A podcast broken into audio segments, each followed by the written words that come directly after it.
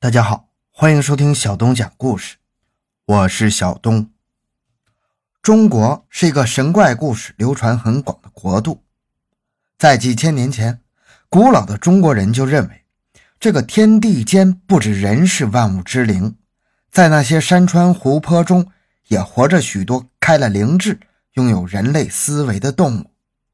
每到一定时间，这些动物就会离开自己的巢穴。找一个开阔的地方，面对月亮而立，用自己的身体吸收日月的精华，希望有一天自己能够脱开野兽的躯体，飞升仙界。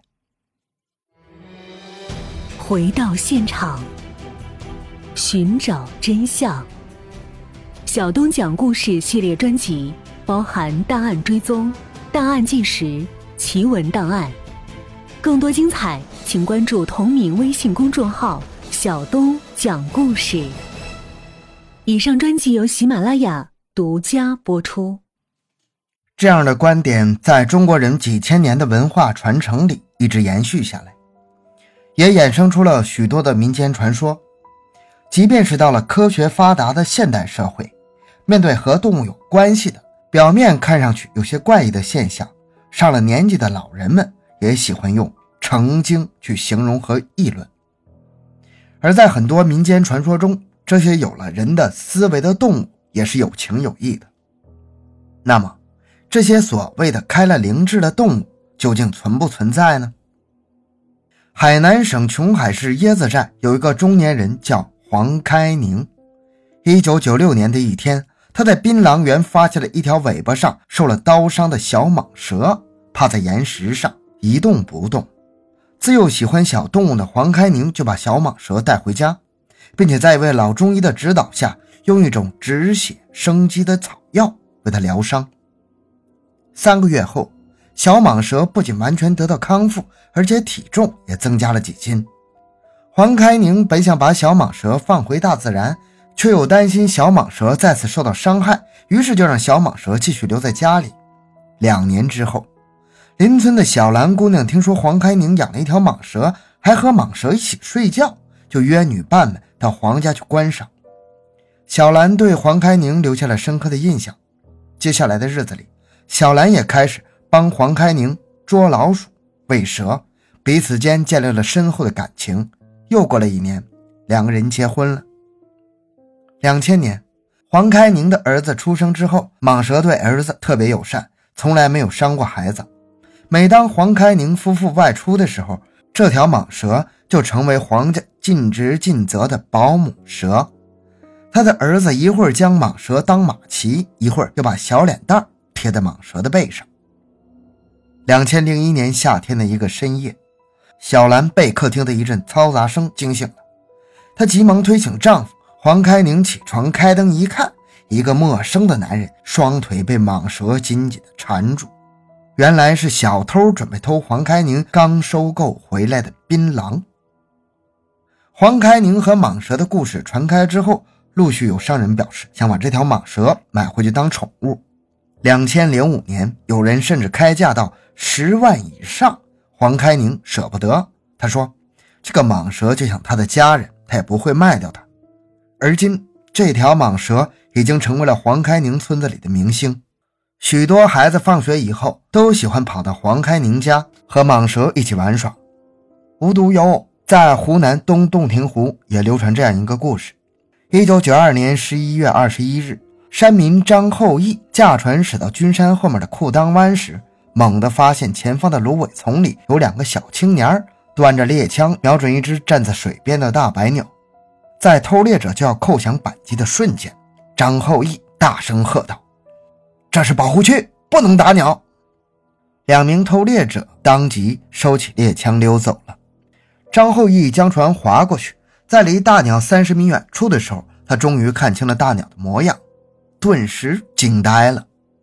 这不是消失多年的白鹤吗？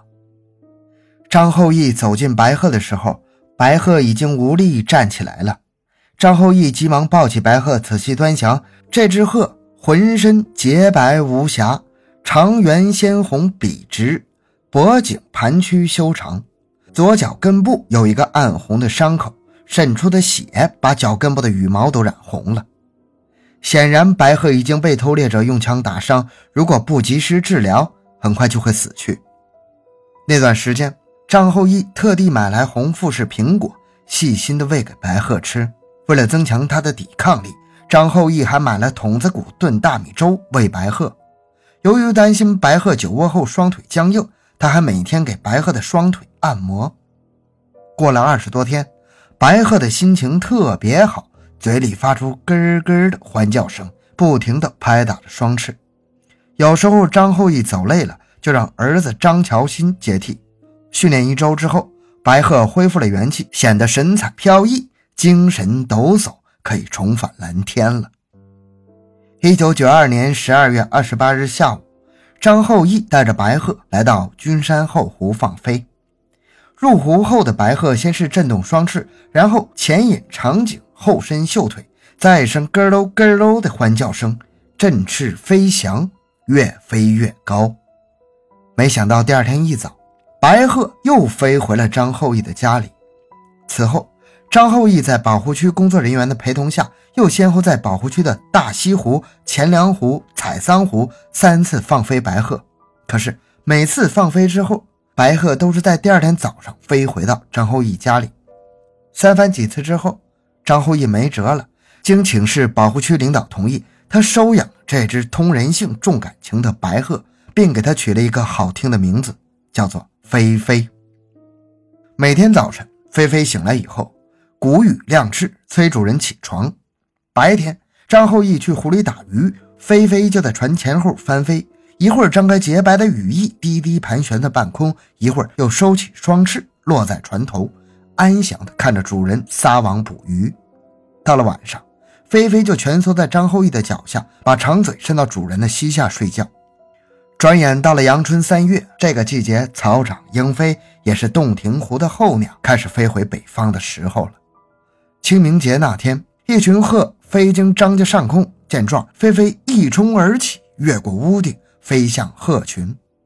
但在天空盘旋了三圈以后，它又回到了地面。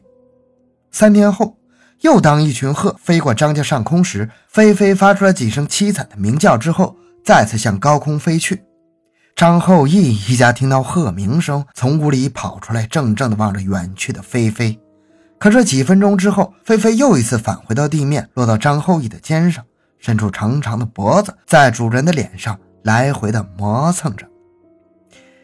看着菲菲恋恋不舍的模样。张后义轻轻地抚摸着菲菲的脖颈，呜咽着说：“哎呀，去吧，你的同伴在等你呢。”他知道菲菲已经到了求偶配对的时期，又怜爱地嘱咐道：“别忘了冬天回来的时候，带个媳妇儿回来，让我们也高兴高兴。”说完，他抱起菲菲，抛向了天空。菲菲一去一年，一九九三年十一月的一天深夜，刚进入梦乡的张后义突然听到屋顶上传来几声清脆悦耳的鹤鸣声。第二天清早，他早早起了床，等他打开房门，两只大白鸟从房前的芦苇丛里径直朝他冲来。张后义惊喜地发现，走在前面的正是他日思夜想菲菲。见到张后义之后，菲菲伸长脖子，拍打翅膀，嘴里不停的咯咯的鸣叫。张后义不禁的热泪纵横啊，不停抚摸着菲菲的脖子，诉说久别的思念。亲热够了以后，张后义注意到菲菲身后跟着的白鹤，那是一只刚满四岁的雌性白鹤，通体雪白，圆颌角像火一样的红亮，亭亭玉立，就像是一名青春的美少女。张后义对着菲菲连连夸奖道：“哦，真有出息呀！”随后，张后义在侧房用木板和石棉网为两只白鹤搭了一个大鸟窝，并在上面铺了厚厚的稻草，还在门上贴了一个大大的“喜”字当做他们的洞房了。末了，张后义和家人商量着给菲菲的媳妇儿取名叫小雪。在菲菲和小雪度蜜月的日子里。张家人每天清晨和傍晚都能看到他们欢乐的舞蹈表演，只见菲菲轻舒两翼，鸣叫几声之后，轻盈地踏着舞步走向小雪，围着爱妻边转边舞。小雪呢，也缓缓张开双翅，细挪脚步，轻巧地迎着丈夫翩翩起舞。跳到高潮的时候，夫妻圆对圆，上下轮流翻飞跳跃，引颈长鸣，配合默契，就像是一对出色的芭蕾舞大师。一九九四年元旦过后，心灵手巧的李霞萍姑娘不忍好奇心，多次来到张家观看白鹤。每一次，张后羿的儿子张乔新总是十分热情地讲解白鹤的舞蹈艺术和永不离弃的爱情。他们因为白鹤越弹越投机，两颗心也慢慢靠近了。在候鸟返回洞庭湖的季节里，张乔新和李霞萍也牵手走进了婚姻的殿堂。第二年。李霞萍生了个可爱的小天使，叫做张杰。转眼两年过去了，菲菲和小雪有了爱情的结晶，一只身带黄点的雄性小白鹤。张后羿对这个重孙子那是格外的疼爱呀，还给他起了个名叫做东东。一九九八年十一月十七日下午，小张杰在河边采摘一朵漂亮的小花的时候，失足掉进了河里。东东吓得转来转去，嘴里发出了惊慌的鸣叫声。此时，正在附近觅食的菲菲和小雪赶忙飞过来，见到小主人落在水里，菲菲用圆碰了碰小雪，示意她与东东留下来看护小主人，自己则急忙忙地朝主人家飞去。飞到家后，菲菲用嘴叼起来张乔欣和李霞萍的裤管，狠劲地往外拉。见菲菲如此焦急的情形，张乔欣夫妇感到事情不妙啊，于是快步随菲菲跑到河边。一到河边，见宝贝女儿已经被河水卷得正冲向洞庭湖啊！李霞萍吓得脸色发白，张巧心急忙纵身跳入河中救起了女儿。由于抢救及时，小张杰没什么大碍。待到儿子苏醒，感动不已的李霞萍一把抱住菲菲，泪流满面。这样的日子一直持续着。到了三月，张后羿的心情总是特别的难受。两千年的三月，菲菲一家返北之后，张后一家恢复了宁静。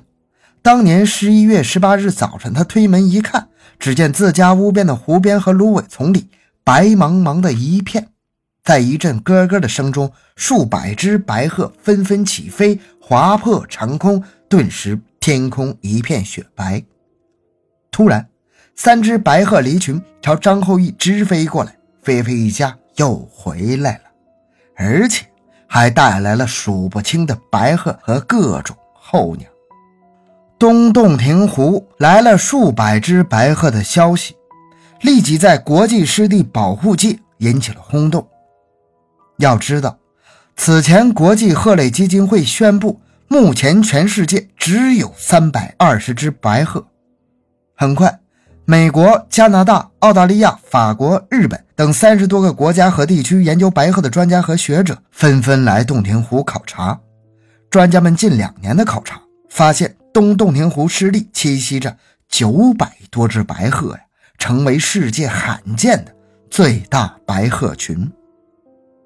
两千零二年三月，菲菲没有飞回北方，而是留在了张后羿家。这一年夏季多雨。一向温驯可爱的菲菲一家突然显得烦躁不安，食欲大大下降，有时候连续数天不到张后一家来栖息。七月四号凌晨，正当人们进入梦乡的时候，菲菲一家突然拉警报似的，在张后一家的屋顶上空不停地尖叫，并猛力地啄着张家的大门。菲菲一家反常的叫声惊醒了张后羿，他匆忙起床开门，发现屋外已经是汪洋一片呢。发大水了！张后羿连忙叫醒家人和邻居。此时，村里不少村民也被白鹤的尖叫声给惊醒了，大家纷纷收拾贵重物品，乘船逃离。大伙刚上堤坝，张后羿回头一看，整个村庄已经淹没在茫茫的湖水之中。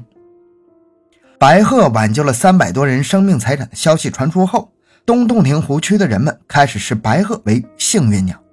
湖区规定。每年白鹤来东洞庭湖渡冬的时候，人们不能掏鸟窝、毁鸟窝，不能在白鹤栖居的湖面上捕鱼打猎。这之后，洞庭湖的白鹤越来越多了，成了白鹤生长栖息的乐园。看着今日的成果，张后羿再次幸福的流泪他没想到自己十二年前一次偶然的善举，竟然引来如此多的白鹤翩舞洞庭湖，让这片沉寂之地重现生机。现在，他最大的愿望就是希望洞庭湖永久的成为白鹤的快乐家园，让那曾经枪声不断的岁月成为永远过去。从科学上来说，动物的智商是低于人类的。但从以上的故事中，我们可以看出，这些被我们称为低等生物的动物，其实也有着和我们一样的情感，他们有一样的喜怒哀愁，懂得生离死别。也许有一天，当现代科学发展到更高的境界，人类和动物之间的隔阂能够打破，那个时候，我们就能真正了解动物在和我们交流的时候，究竟有着怎样的感情。好。这个故事讲完了，小东的个人微信号六五七六二六六，感谢大家的收听，咱们下期再见。